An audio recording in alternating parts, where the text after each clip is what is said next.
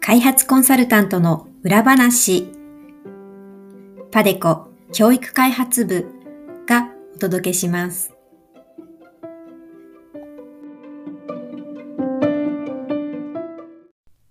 皆さんこんにちは。パデコ教育開発部連続シリーズコンサルタントの裏話へようこそ。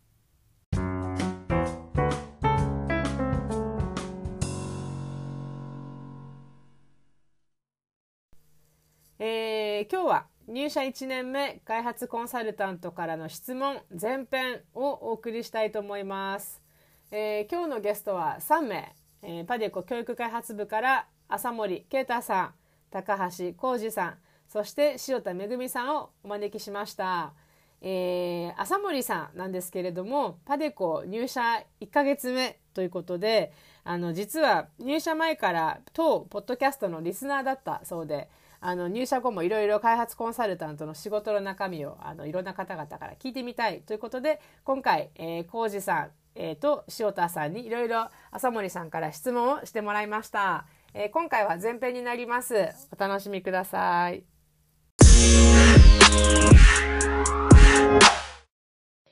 皆さん、こんにちは。今日は、えー新しい企画の入社1年目開発コンサルタントからの質問という番組になります。えー皆さん、おはようございます。おはようございます。おはようございおはようます。ございます。えー今日はですね、えーゲスト3名に来ていただいています。えーまずは今日のその一入社1年目の開発コンサルタントに該当する、えー浅森さんです。浅森啓太さん、おはようございます。おはようございます。よろしくお願いいたします。はい、お願いします。あとはですね、えー、塩田めぐみさん初登場になります。塩田さんおはようございます。おはようございます。よろしくお願いします。はい、お願いします。あとはですね、今回3回目ですか？あの、高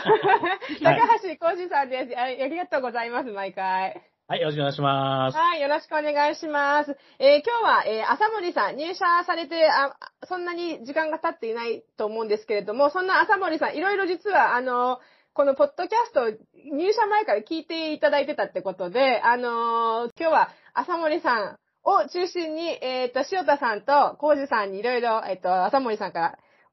質問をしてもらいたいと思います。で、えっ、と、その質問に移る前に、えっ、と、浅森さん、まず、あの、入社1年目ということですけれども、あの、今までの経緯、あの、ここに、まあ、あの、新卒で入ってこられたってことではないので、あの、今までどういったお仕事されてて、で、あの、なぜ、なぜ開発コンサルタントになろうと思って、あの、いつ頃来られて、今どういったプロジェクトについているのか、ちょっと簡単にお話しいただいてもいいですかね？はい、わかりました。いえっとですね、私は入社して1ヶ月ぐらいになります。えっと、先月の中旬ですね、11月の15日に入社しましたので、1ヶ月ちょっとの状態で、えっと、ここに、えっと、まあ、至った経緯なんですけれども、最初に、えっと、青年海外協力隊に、えー新卒で参加しまして、ザンビアで理科の先生をしたんですが、で、えっと、まあ、そこが原点になるかと思います。で、その後ですね、えっと、まあ、教員経験、あの、イギリスとか日本とかフィリピンとかでしたんですけれども、えっと、まあ、そうですね、そこが教壇に立ってたのが、あー9年間ぐらいありまして、で、そこから、えーパデコに入ってきたということになります。はい。はいまあ、あの、そうですね、ザンビアでの経験を、えーなんていうんですかね、活かせるう場所だったりとか、まあ、そこで、あの、途上国の教育っていうところに非常にこう興味を持ったので、えーパデコに入ってきました。よろしくお願いします。はい、よろしくお願いします。えっと、今、どんなプロジェクトについていますか？今はですね、えーまだ具体的なプロジェクト、あの、 ongoing のものには、あの、触れてませんで、えっと、プロポーザルのところですね、あの、案件を取る仕事として、えーさ関わっていました。はいはい。はい、ありがとうございます。あの、あれですね。あの、実は別なリスナーさんから、あの、他の業界からコンサルタントになるにはどうしたらいいですかっていうご質問が最近あったんですけれども、あの、浅森さんの場合違う業界と言っても、まあ、違う業界って言えないぐらい、もうドストライクだ。結構、もっと協力隊の、あの、実はコージさんもそうなんですけども、もっと協力隊、あの、多いので、あの、いろんなキャリアパスあるんですけど、まあ、よく、よくある、あの、キャリアパスかなって、私は個人的に思ったりします。はい、ありがとうございます。そしたら、えっと、塩田さん、えっと、簡単な自己紹介お願いしてもいいですか？はい。えっと、塩田と申します。よろしくお願いします。えっ、ー、と、私はですね、えっと、大学院で開発を学んだ後、えっと、新卒で、えー、入社しました。で、当時は、あの、まだ弊社も分野に特化した部署などができる前でしたので、まあ、コンサルティング部の一員として、あの、業務を始めました。で、最初に従事したのは国内の観光案件だったりしたんですけれど、まあ、その後も遠隔研修の事業であるとか、あとは、まあ、現地政府がクライアントの案件の案件管理とか、そういったあの業務などに従事したこともあって、で、まあ、あの、そうした中でも専門としたかった教育分野、人材育成関連の業務経験を、あの、積ませていただいてて、で、今はカンボジアとネパールのえっ、ー、と、プロジェクトであるとか、国内の専門学校の、えー、国際開発論、国際協力論のコース設計とか講師業、そういったものに携わらせていただいてます。はい、翔太さん、ありがとうございます。はい。そしたら、コウジさん、簡単に、あの、自己紹介、お願いしてもいいですかね。はい。3回目ですが、自己紹介させて。はい、えーとですね、高橋浩二です。よろしくお願いします。えーえーとですね、まあ、業界に入ったのは93年、千円海外協力隊ネパールが最初で、まあ、その後、えー、ネパールに7年間、足掛け7年ほどおりましてですね、その、そして、えー、まあ、な、よく、あれこれ、あれこれあって、パテコ社に2005年に入社。で、いけ、これまで15年になりますか。はい。で、あの、この前に関わった案件は、えー、バングラデシュ、ミャンマー、ラオス、カンボジア、ネパルですね。はい。えー、です。はい。えー、まあ、全部教育教育案件、もちろん教育案件で、えー、主に教員養成を担当することが多いですが、教カリキュラム教科書開発もちょいちょいやっております。えー、専門は数学教育、算数数学教育です。はい、えー、最近の悩みはですね、えー、後輩女性社員をちゃん付けで呼ぶおっさん社員は嫌われるという、えー、記事を読んで悩んでいるところです。はい、以上です。はい、ありがとうございます。悩んでるんですね。はい。とても悩んでどうしたらいいんだろうか。距離感がつかめなくて最近、はい。あちょっとそれは別な機会で、あの、お話できればと思います。はい、またご相談乗っていただければと思います。はい。あの、その分野でしたら、はい。はい、ありがとうございます、皆さん。あの、浅森さん、今、あの、お話にあったように、いろいろ、あの、いろいろなプロジェクトの経験されているお二方なので、今日はぜひ、あの、いろんなことをご質問いただければなと思います。ありがとうございます。はい。リスナーとしていろいろ、はい、お聞きしたいと思います。はい、ぜひぜひお願いします。それではですね、あの、質問いくつか、事前に実は朝もぎさんからいただいているので、私の方から簡単に質問させていただきたいと思います。えっ、ー、と、まず一つ目ですね、えっ、ー、と、塩田さんと浩二さん、お二人に、えー、朝森さんからの質問です。一つ目、今まで担当されたプロジェクトでの経験を踏まえて、プロジェクトがどう始まって、どう進んで、どうあるのか教えてください。ということです。浅森さん何か、あの、これ追加したいことはありますか？この質問。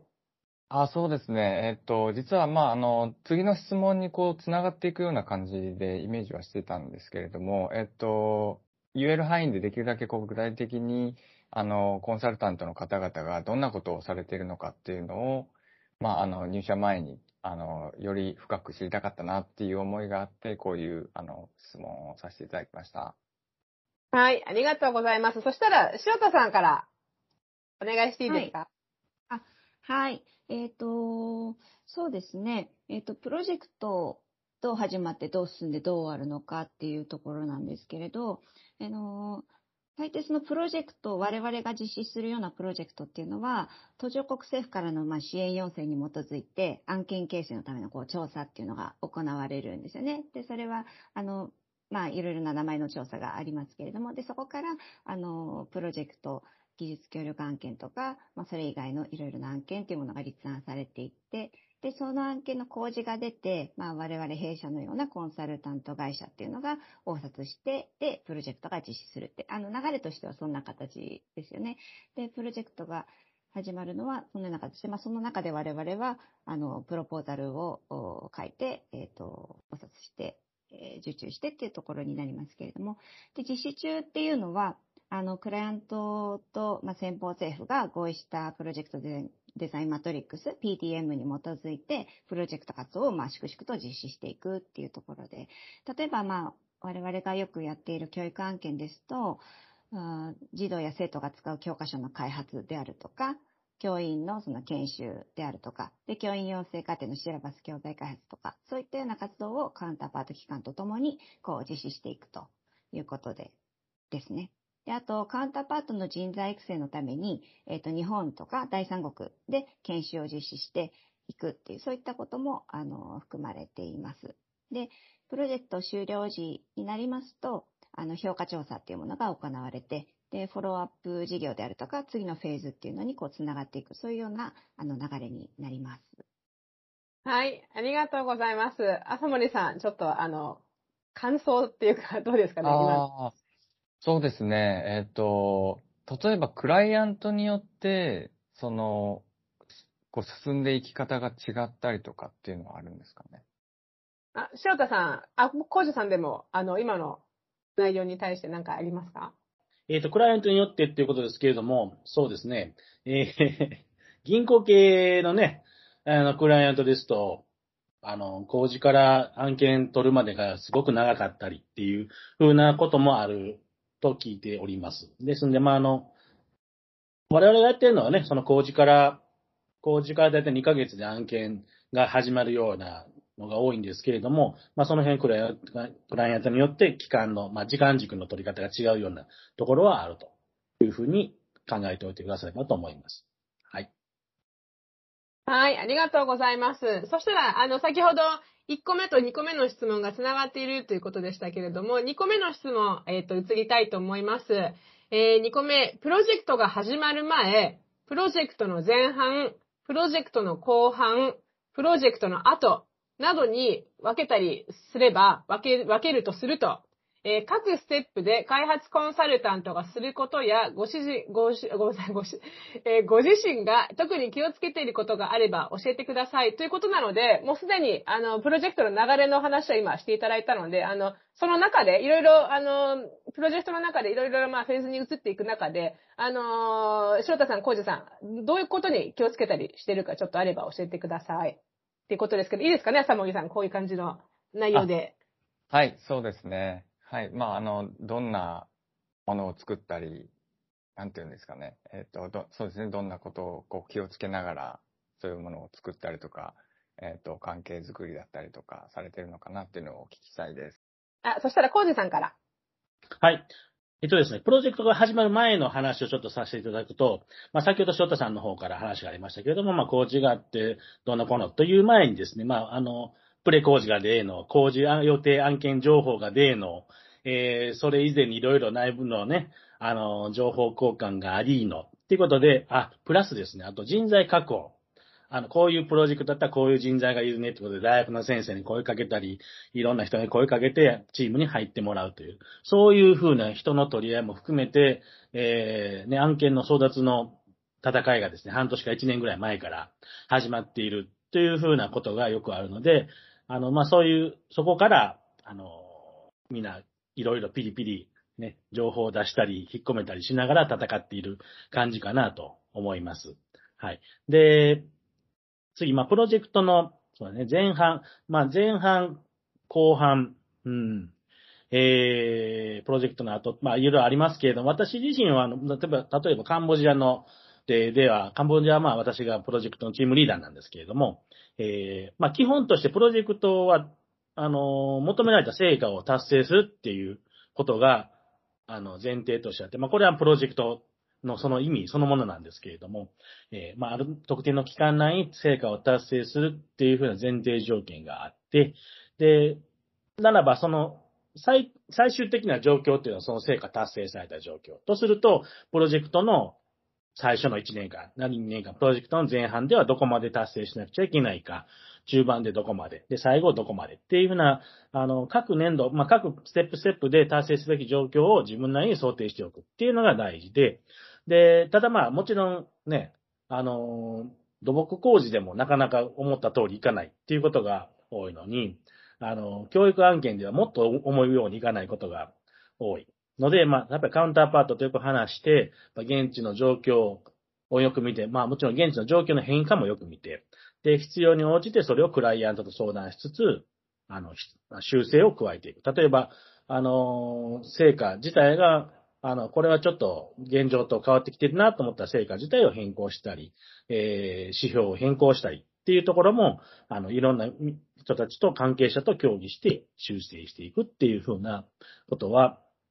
あの、適宜やっていかなくちゃいけない。まあ、それ、それがちゃんとできるように現地も見なくちゃいけないし、いろんな人と話していかなくちゃいけないっていうことかなと思います。あと、私自身が、あの、気をつけ気をつけていることは、あの、自分がね、こうしたいとか、こうやりたいということは、とりあえず、まあ、考えないです。うん。で、それを横に置いといて、目の前のこの状況ね、いろんな問題点、成果、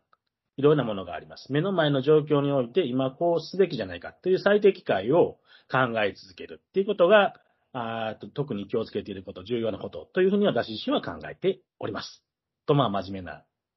はい。回答させていただきました。はい。ありがとうございます。はい。翔太さんはどうでしょう？そうですね。なんか今の話かなりなんか網羅的にいろいろ含まれてたので、すごくわかりやすいなと思って聞いてましたけれども、あの、小路さんも言ってたように、プロジェクトなんで成果を達成するっていうことがやっぱり、あの、すごく求められるところですし、あの、一番、あの、気をつけるところですよね。で、そのために、やっぱりプロジェクトのその前半後半、あの、どの時点においても、やはりその成果の達成に達成度というか、その、それを示すデータっていうものをしっかりとこう収集して整理しておいて、あの、いつでもこう見せられるような、あの、状態にしておくっていうのは、あの、常日頃こう、みと、求められるところかなというふうに思います。あの、中間の時点で、こう、中間評価であるとか、終了時の時に、あの、終了時評価とか、いろいろ、あの、評価の機会もありますので、そういったところに向けて、あの、しっかりとデータ収集して整理していくということですね。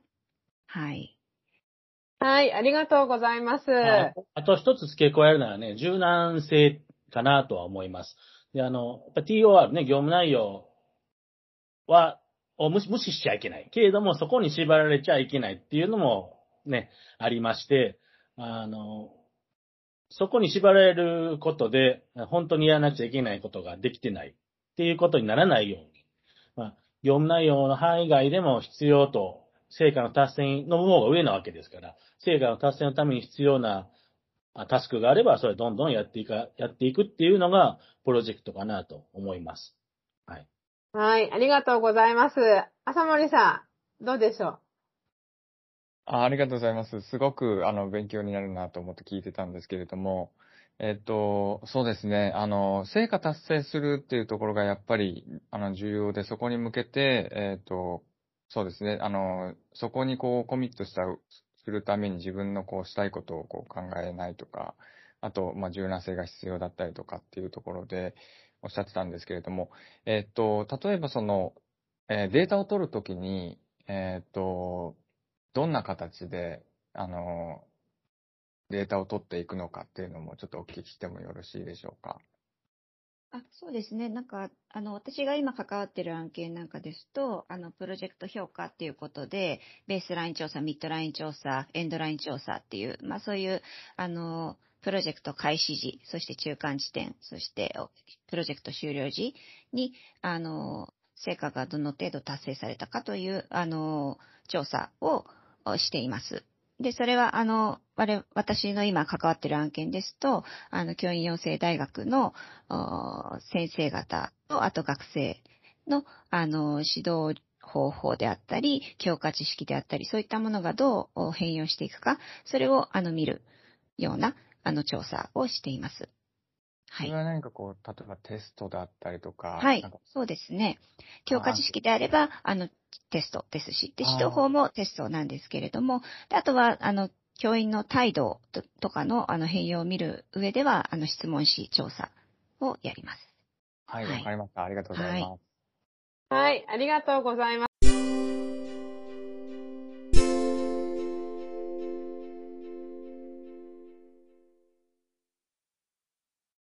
番組では皆様からのコメントやリクエストも募集しています。えー番組で扱ってほしいテーマ、質問、ご意見、ご感想などありましたら、えーぜひパデコ教育開発部の Facebook、Twitter、YouTube にお寄せください。えーウェブでパデコエデュケーションと検索しますと、えーパデコ教育開発部の Facebook、Twitter、YouTube などにアクセスできますので、えー皆様からのリクエストなどをぜひお待ちしております。えー今日は2021年最後の配信となりました。えー今年いろいろな番組を配信させてもらいましたけれども、えーリスナーの皆様、えー温かいご支援とご声援、どうもありがとうございました。えー2022年、来年もいろいろな新しい番組を配信していきたいと思いますので、引き続きどうか温かいご支援、ご声援、よろしくお願いいたします。えーそれでは皆様、えーお体に気をつけて良いお年をお迎えください。それではまた来年。